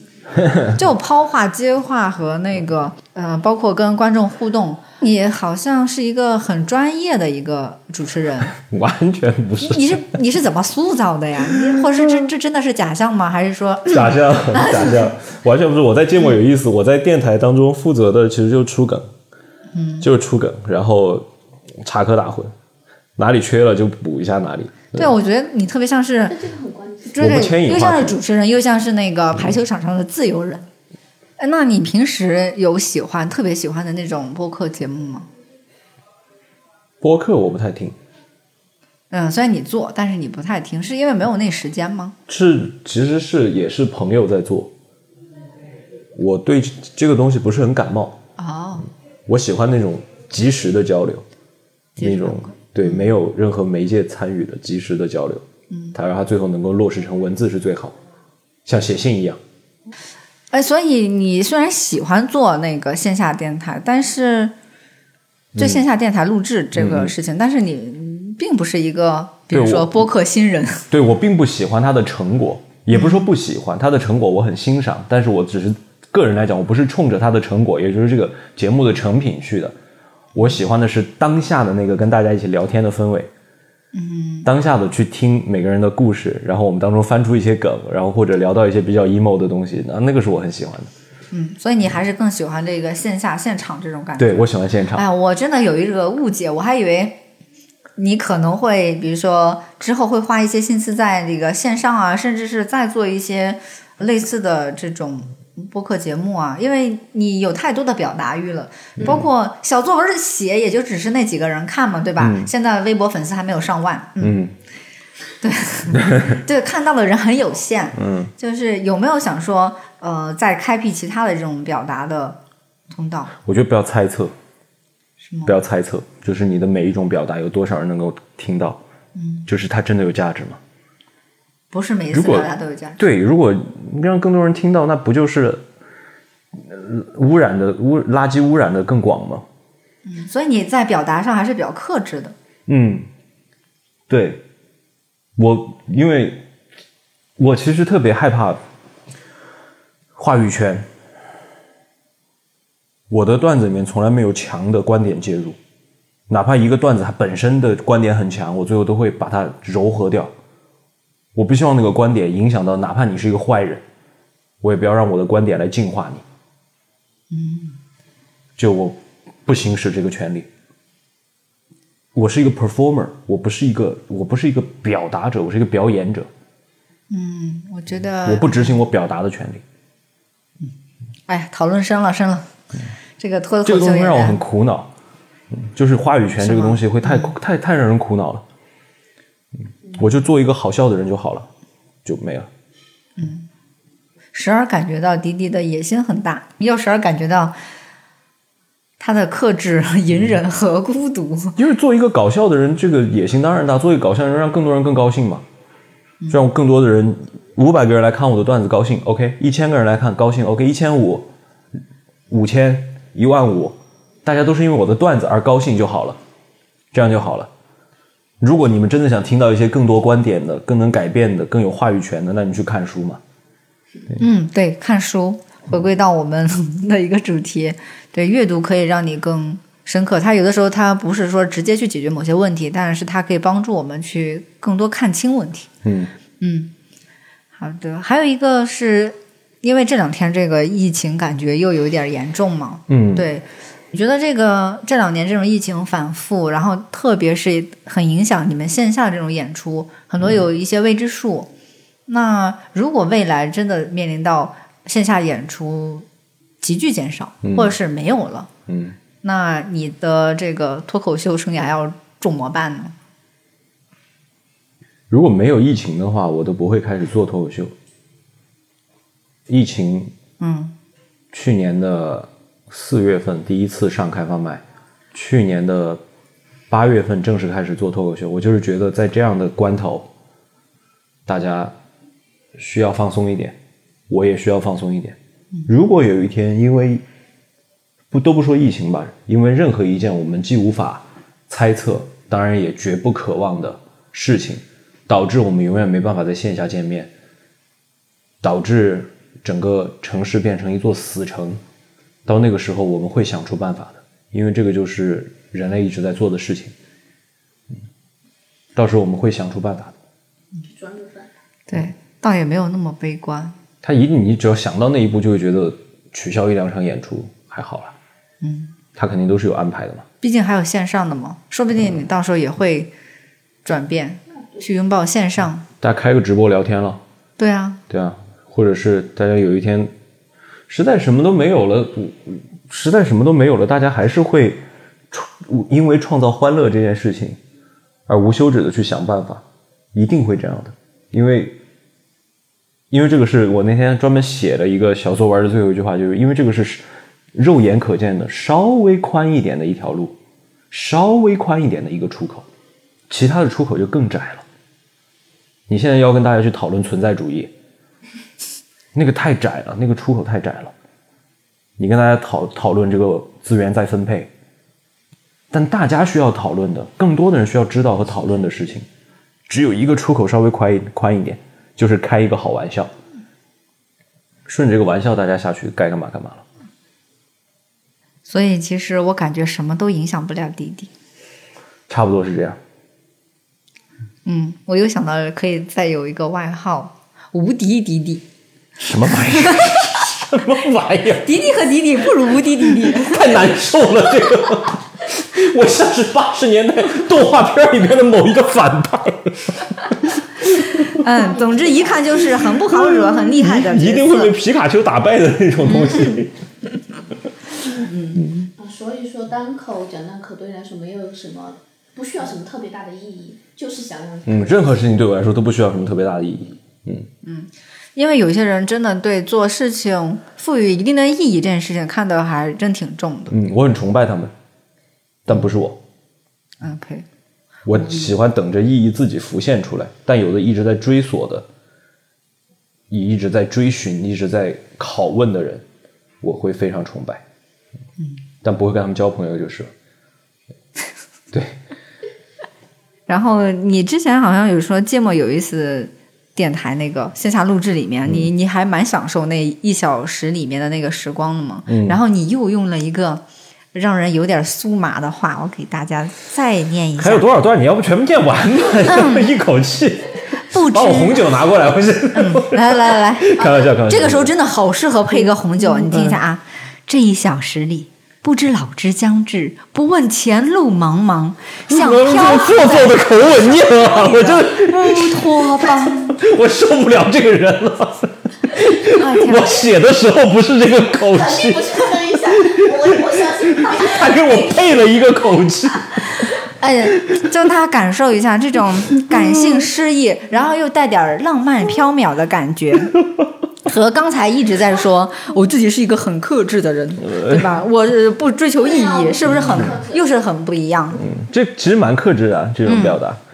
他、没有针对性，他没有点名，他只是描述了我的想法。嗯，但所以这种想法我有多珍惜它，我只是想告诉大家这件事情，我很珍惜它。嗯，因为我从来没有过这种感受。传传达出来了，就你你写这些话的时候没有喝高吧？不保证哎。 哎，我很多时候都是一个喝懵的状态，这确实没有错。 OK，我想问，为什么你还没有自己的专场？我还没写出来，你的段子，嗯，早就够了吧？那种时长够了，但是它的叙事，结构，对它的框架结构和那个逻辑不清。对，说到那个专场，我觉得太考验人的这个能力了。嗯就可能五分钟，那谁说的？人人都可以讲五分钟的脱口秀，感觉好像这个门槛对，是蛮低的。但事实上，真的是听了那个刘洋的那个专场之后，发现哇，怎么能那么丰富的在九十分钟里面把那么多的段子那么密集，但是又串联的非常巧妙，而且。经常自己在那儿 call back，我觉得太神了，而且你听着会有一种特别美妙的体验。对对，那就是它有了它的连贯性，它有了它的结构感。它我我也我觉得每个人都可以当五分钟的脱口秀演员的意思，并不是每个人都可以当脱口秀演员。嗯，确实这五分钟的东西可以讲，但十五分钟怎么办？三十分钟怎么办？你还是不是一个好笑的人？你还是不是一个可以输出的人？你还是不是一个脱口秀演员？这个才是最考人的地方。到现在有很多演员也只有那五分钟，我不会觉得他是一个脱口秀演员。我觉得他那五分钟还蛮好笑的，就这样。仅此而已。对，哎，所以你对那个你未来如果能开专场的话，你觉得是会在今年吗？今年只有两个月了，不会，我争取明年，明年呃，争取明年年底之前吧，因为我想直接跳过跳过主打秀这个环节，想跳过六十分钟的环节，直接九十分钟。对，去到九十分钟。你上难度上的还有点强。嗯，倒不是难度，因为我的段子你们也听过，他一下他讲完一个段子就十分钟，我没有五分钟五分钟的东西，我基本上是以十分钟为单位的，有时候十五分钟为单位的。像这可能四五个段子，它六十分钟就没了。哦，就是你感觉打打一套组合拳，这六十分钟就过了，所以你还不如直接上九十。，对，可能九十分钟我自己会讲的更，有的人写章回体啊，有的人写中篇嘛，我是写中篇那种。那你觉得你的第一个专场是自己安排，还是说公司给你安排？会不会在成都呢？不知道，写出来再说吧。看情况。嗯，写出来再说。那你一定要有成都啊！肯定啊，当然会，当然当然一定啊，对，不要忘记绝对你的朋友们绝对的。 和那些呃叫你迪姐的粉丝绝们，对绝对放心，到时候我票不会那么好卖的。心里一凉，但是又为你高兴，这是怎么回事？没有，我说不会那么好卖，就是当时都不用 抢。我以为是不是那么好买。 我们这些那个观众会会为你把它吆喝着卖出去的，嗯放，那心。我也爱大家。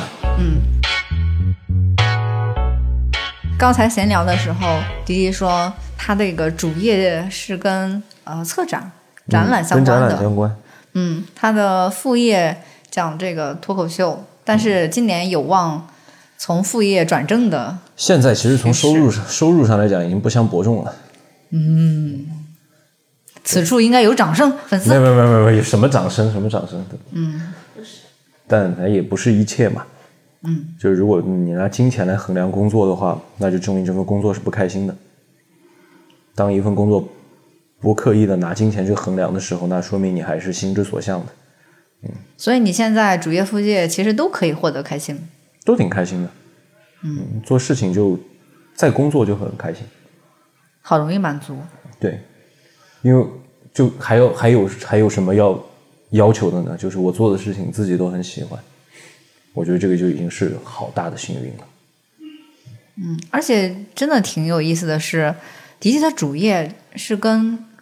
文化相关的，对可以说是比较泛文化的吧。我一艺直术以来，我从第一份工作到现在，它其实都都是案头工作居多，嗯，都是 paperwork 居多。对，我看你说一七年你还写过一段时间的专访，对，写了得有一年，哎呦，那能产出个万把字儿吧？万把个专访，字是数文稿，对，有八，我那天理出来之后，就是删删减减有八万多，嗯，有八万多，八万也算是一个小杂志、小册子那么嗯，多了。那个是很美妙的回忆。对，我看你小作文儿还特别讲了那一段儿，对，嗯，每一听别人篇，讲故事嘛。对我特别喜欢回头去修改自己小时候的稿子，自己做就相当于自己像责任编辑一样去，嗯因为像其实也有之前也合作过责任编辑，他们是非常专业的，针对我交的稿子提出意见，嗯，然后这里大概这样写的话会比较好一些，这里这么铺排的话，那个是专业方向的、工作方向的，但自己回去改的话，那个是人生路线上就会觉得说，哎，二十三岁怎么那么想问题啊？就这个有要点意思对，就要不要保留这个东西？当然想这个问题真是太有趣了，挺有趣的。要不要这么保留之类的？然后如果要保留的话，下面要不要加一段？然后要加一段注之类的。比如说那段的工作期间，听了很多人去讲述，啊、听了很多人别人的那种表达，嗯你你就把它落到文字嘛。和现在你要自己去输出非常多的段子，然后去做这种自我的表达，说真的，你更喜欢哪种？都喜欢，啊天哪，什么天哪，要都，喜欢，太喜欢了。因为那个其实，在听故事不是重点，嗯，最重要的是那一段时间，我至今不是一个擅长群体身份的人，就把我归纳进一个群体，我就不知道该怎么办了，就会很笨拙。但如果是点对点、一对一的话，我会非常知道怎么沟通，我会非常知道怎么聊天儿就这个就是做专访也好，给我留下来特别特别好的一个技能。这个东西让我知道怎么适度的真诚。所以就是你是属于放人堆里不太蹦跶，但是如果是单向的这种，你会非常的坦诚。嗯，单向的话，我会很喜欢深深入一些的交流。放人堆里边的话，也不是不太能蹦跶。放放人堆里边我，我只剩 蹦跶了。对，在台上怎么了？啊，我觉得这种反差感，我觉得今天聊一一小时多了嘛，然后这种反差感一直在出现，因为明明在台上，我臆想中觉得你是社交牛逼症的，然后呢，今天又觉得啊，你是又是一个很很平和，然后刻意保持自己某种孤独状态的，然后还向往刘洋那种孤勇的状态的人，有人向往崇拜，我肯定崇拜不不不孤勇，我没办法成为孤勇的人。嗯，对，如果就是跟身边真正熟的朋友问我这个人的话，我其实更接近这样一个状态。我是比较比较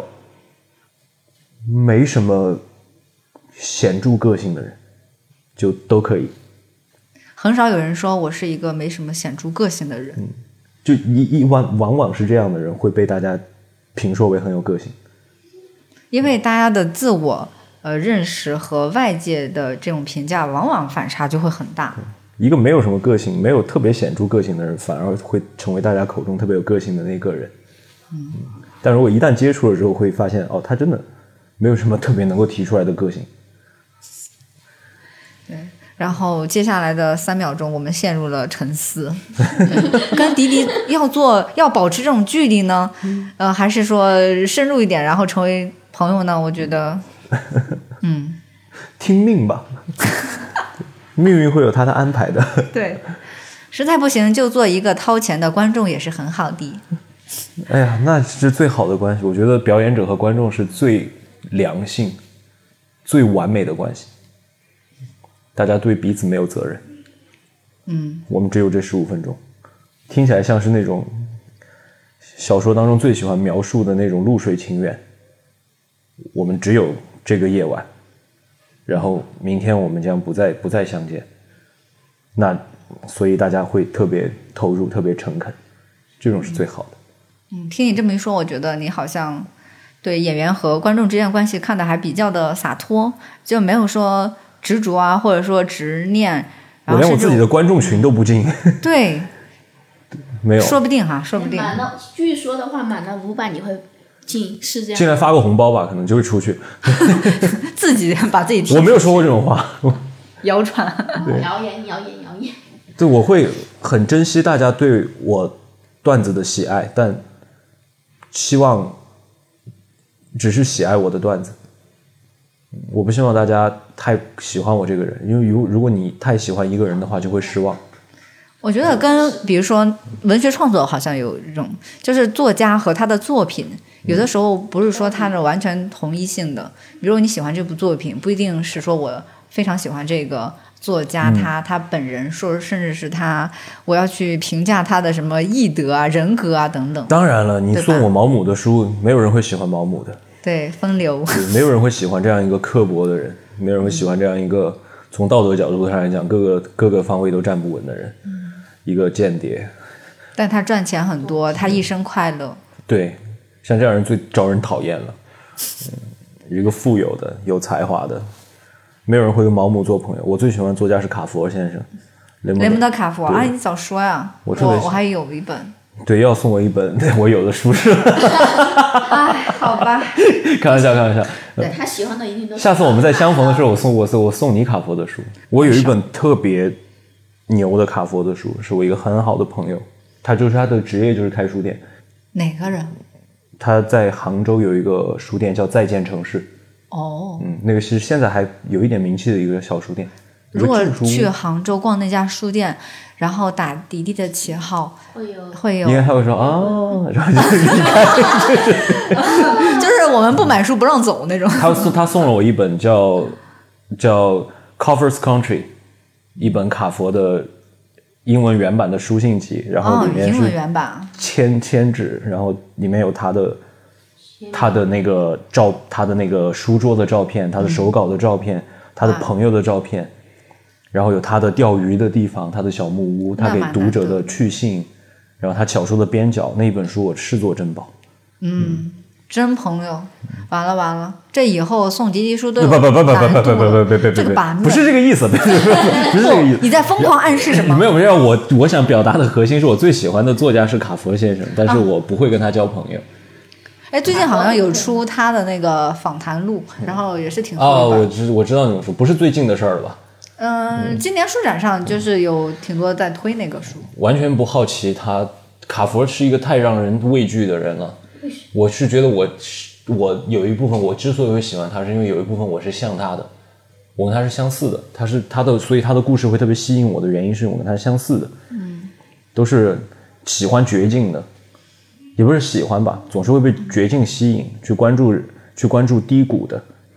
关注那种小微小的微小的那种 struggle 的那种。我所以，我一旦想起他，就会觉得一方面亲切，另外一方面躲避。嗯，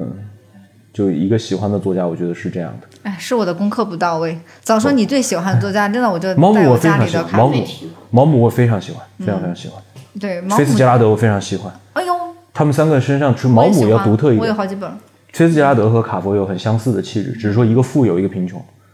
一个挥霍，然后一个一个挥霍欲望，一个挥霍金钱。像这种，所以我在感觉观众在喜欢我的时候，嗯嗯，他们喜欢的是我身上和他们相似的地方。有的观众是喜欢我身上他们想要成为，但是没有一个契机成为的那一部分，这样一个乐观的人，这样一个某某种形象的人，我觉得观众对演员可能都有一种憧憬和自己欲望的一种投射。嗯所以我希望大家喜继续听我的段子的同时，不要想象，不要想象，就是说，如果我的人生是怎么样，我觉得每个人的人生都是波光粼粼的一生。然后在台上，你当然展现的是自己好的一面，处理过的艺术处理过的一面，没有处理过的东西，它永远也不会，它在被处理之前，除非是被迫的，它永远也不会拿出来，主动的拿出来给别人看。因为我觉得每个人生活的边角料都是稀零狗碎的，不是所有的都可以当然端了出来给当然别了人看。当然了，别说一地鸡毛了，我们家有一个鸡窝。嗯对，回头我没我有太多处理不了的东西了，所以所以我们要阅读嘛。老在扣我们的主题。没有，我是特别想聊的原因就是这个。 嗯，就读书不为了什么，但是梁文道先生说，读着读着不知老之将至。老之将至是我很喜欢的四个字。嗯，你一方面要知道老之将至，所以你才会珍惜那些不知老之将至的你怕老吗？我怕怕新陈代谢继续下降， 会怕。嗯，有句话说，就是世界上的情感，就是啊，浓缩一下，也就是两种，一种是爱和另一种是恐惧嘛。嗯，我觉得你内心本来是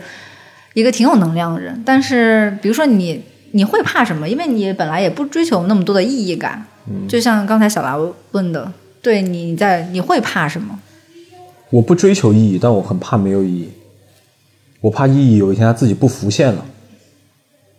它只剩下挣扎了，他只剩下沮丧了。然后我怕，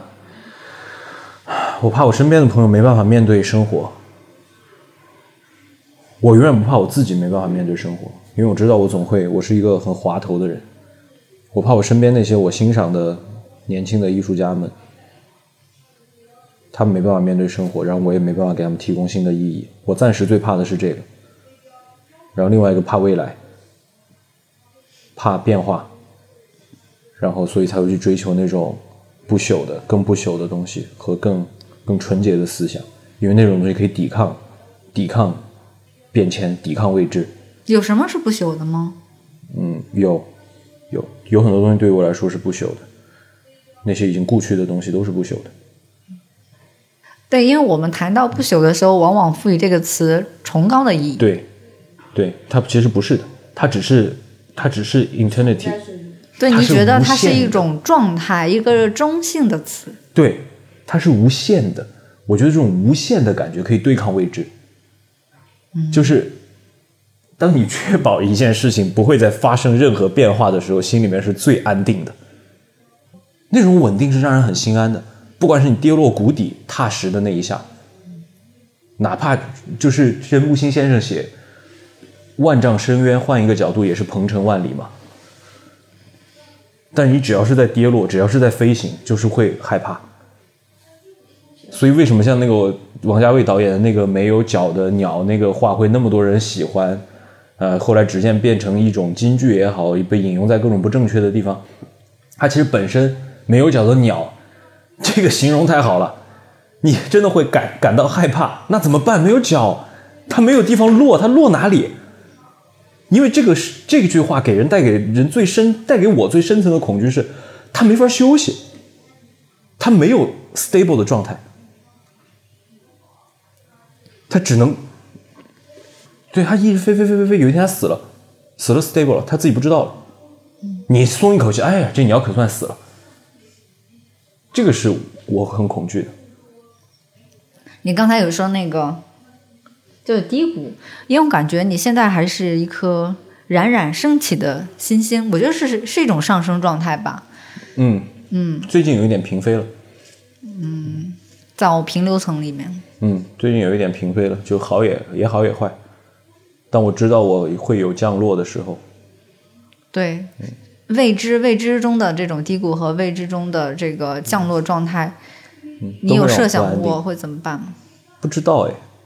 到时候再说吧。嗯，到时候再说吧，交给命 运，都交给命运。对，因为我因为我很喜欢就是听，就是很多嘉宾他们在频繁的对话中，他们会经常浮现一些词，嗯，像是迪迪他写的时候，他会经常出现“朋友”这个字眼，嗯然后今天其实他也很多次的提到了命运、认命，嗯但是你好像也常写一句话叫“认命不认输嗯嗯，这是项彪，项彪先生说，我特别喜欢认命不认输，我是特别认命的人，因为认命就是你要客观的承认，我是男性，我是女性，我是否残疾，我我的肤色，认清一切客观投射回来之后，你的身份，这个是认命。然后不认输，就是在接下来的命运过程当中，你要带着这个客观的身份去过自己的生活，而不能说我已经这样喽，那随便喽，嗯，不能够随便。嗯但是该听命的，因为它是更大的力量，听信更大的力量的指引。然后他如果要带我去向深渊的话，那我至少到最后也没也没认输嘛。那也就是没有翅膀和没有脚的鸟，也也会一直飞的。对我，所以我该停的时候，我就自己 还趁着还有脚，我就不飞了，不飞了，不飞了。所以经常去推一些演出， 我就推一些演出，推一些工作，我很喜欢做这种事情。我有一个问题，哎，我感觉你其实是一一直是一个很自我审视的人，你一直在审视自己，特别是在舞台上，或者是和平常正大家和观众的交流当中，你是很在意自己的状态的。对你觉得会不会很累？这种感觉不会不会很累，我喜欢。你喜欢？对很享我我又我很喜欢，我很喜欢一些肤浅的最肤浅的东西。我特别喜欢穿好看的衣服，喜欢吃好吃的东西，这种东西它带给我愉快。然后很多不喜欢的人，不喜欢对像时冷淡的和时尚冷淡的，就会觉得说，哎，这样太辛苦了，你怎么会考虑到鞋带的颜色呢？就跟大家相处起来没有没有在刻意做一个做某一个人，就不知道可能是种种元素汇，就好像每不同的元素会汇聚成你，会汇聚成他，会汇聚成我，我就是这样一个元素的合集。我们是我是一个聚合的结果，今天一直在说这个他这个人的复杂性哈，对我就是一个聚合，每个人都是很复杂的，只是我可能更花更多的时间去想清楚这种复杂，并不躲避它。我觉得你也挺奇怪的，一方面说自己比如说物质需求比较低，但是呢，比如说你对呃衣着啊、时尚啊等等哎呦，我其实物你质有有要求的我。物质需求可不低，哎，我告诉你，我要公开处刑了。嗯你在小作文里面可是说我的物质需求，我是说做一个低低欲的人，对然后对我物质需求低是低在我不我不想换一个更好的车，我不想换一个更好的车，我不会想要买更昂贵的衣服。但是一种是我的需求只是在我的标准以内，就如果我一个月只有四千、三千，我也会把自己做到我感觉的最体面的、最好看的状态，去吃我觉得说最值得吃的东西。但我的欲望不强，我不会说，哎，我今天吃到人均一百二的这一餐了之后，我明天就要去挑战二百四了，后天四百八，这个是无尽的。嗯，我觉得我我之前说要在一个高效的世界里面做一个低欲的人，就是欲望这个东西是别人给你的，你发现，哎呀，他换一个五十万的车，那边八十万的车，哎，我怎么办？但这个时候，如果你还能很舒服，哎，我就是个二十万的车，我很舒服。他换一百八十万，哎，我二十万的车也很舒服。他就哇，他换的那个新款，那个新款哇，几万块钱啊，那个新款昨天才上，哇，他那个怎么怎么样？哎，我就我就这个旧款，我去年的这些衣服超时尚，超好看啊，你心里面很安定就好了。那穿出去也不会，穿出去也不会觉得说，哎呀，糟糕，不会有这种感觉。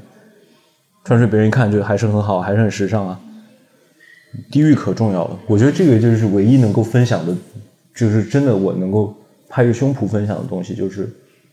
嗯，每个人都在说做自己，但 how 怎么执行？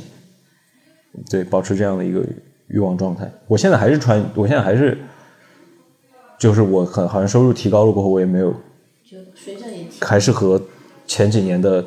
因为我风格就是这个样子，也就衣柜里面就几种颜色，然后也不会去买设计师合作款什么的，然后车也就两三年了，还是那一台，你在暗示什么？可能未来有车企的这个不是不是赞助也不会也不会，我 特我非常爱我的车，开到我的我要开到它报废。然后我现在最喜欢吃的东西，我还是会就是坐地铁跑老远老远，转几号线去吃那个去吃我想吃的某个小吃什么的，哎，吃的时候贼高兴。嗯但这个不影响我去吃好的，就是我想吃什么的时候，我要去吃什么，而这个不是由他人附加给我的价值标准来做的。我觉得像是很烟火、很生活气的东西，在你身上还是挺挺多的。因为我个人是觉得你还是挺有一商业价值的一个，真的。 我之前就跟那个小兰说，是我们一起呃听某一期在玉林的那期线下录制的时候，不是有人说你穿的特别像火锅店服务员吗？呃，我那期穿的，我那期穿的特别背心，哦，我那一天是去刚刚从一个工作的那个，对他们都说我穿的像商 K 的少爷，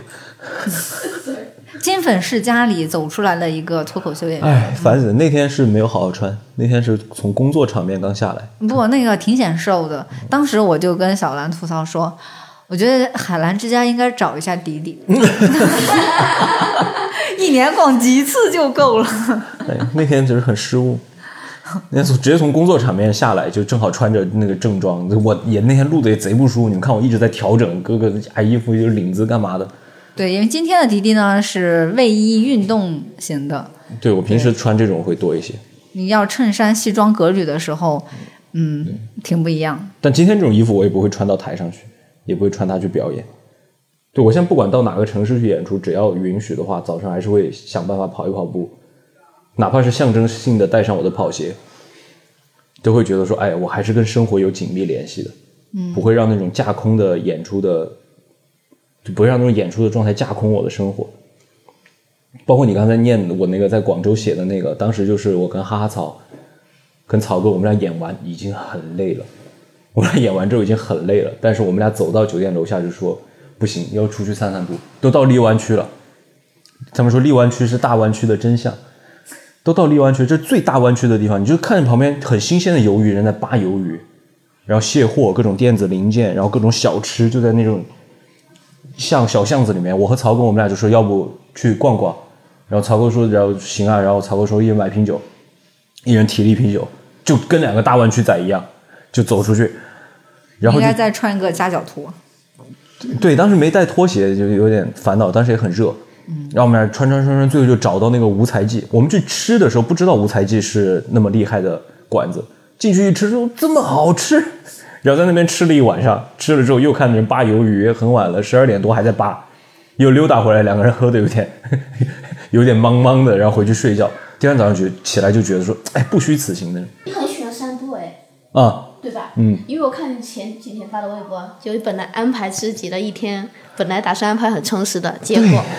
但是你必须要出门，对，前因为前几天在在那个生病，病对，对在生病，但是反正一说只要有空，不是工作，但是一定会出门，一对定要去对去走一下。很好玩嘛，出去走路很好玩。嗯，而且散步在玉林跟其他地方还不太一样。嗯，这一区我经常来玩的。这一区我最喜欢的，我最喜，我觉得口味最好的是口味最好的是玉林西路上的翠坊，是口味最好的酒吧。它的调酒是我全国喝过很多调酒吧里面应该都哦能排进前五的。我是喜欢这此处翠坊应该打钱。对，是一个刚才要打钱的可多了，我都忘了有哪几家了。无财 记打一下钱，打一下， 七咖啡 OK， 这咖啡，我真没喝过。七咖啡啤酒很好喝。青咖啡不是就是仙下路镇那个对童子林那块儿吗？对，我每次都会盯着它两款啤酒喝。对，一个什么粉色的，对吧？哦，那个酸啤，哦哎呦， ，lovely。哎天呐！啊，迪迪要是做商业代言的话，他可以代言东西，但是太多了。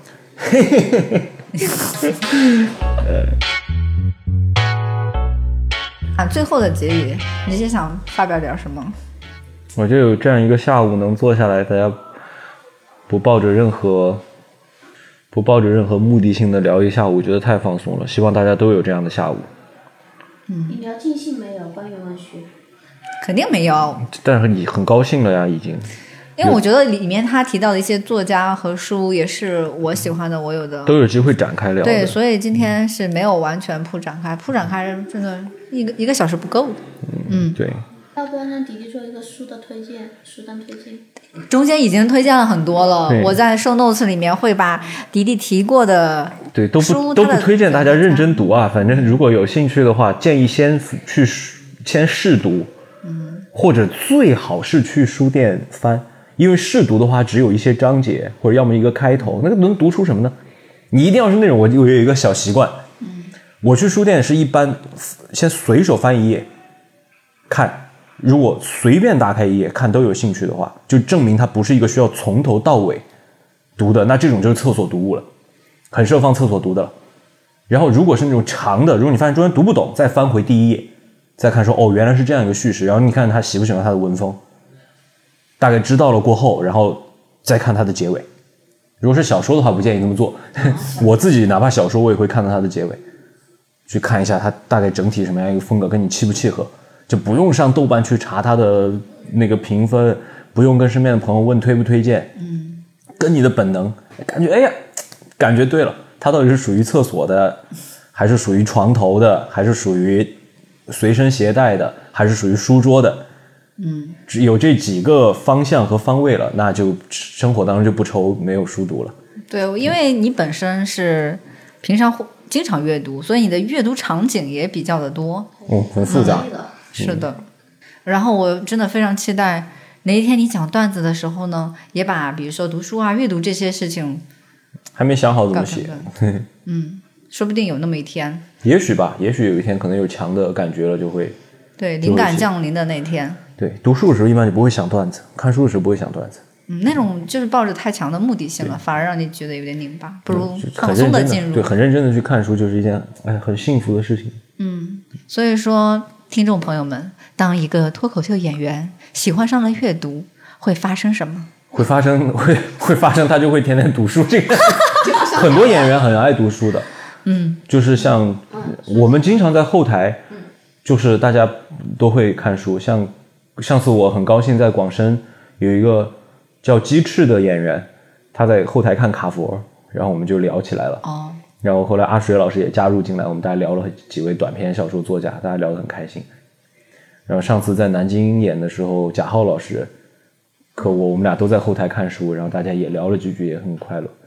然后像周老板跟著名的行走的读书人，在哪里都在读书。好，来好，做我一个结语们啊非常开心跟迪迪度过了热闹喧嚣的一个下午，我也很开心，嗯，然后真心的祝迪迪越来越好。也祝大家越来越好，希望大家身体健康。好啦，今天的进入正常就到这里啦。你有什么想问迪迪的，我可以之后去转达，欢迎在评论区留言哦。我是主播甜菜，一个嗯话痨的读书博主，我们下期再见喽，拜拜拜拜。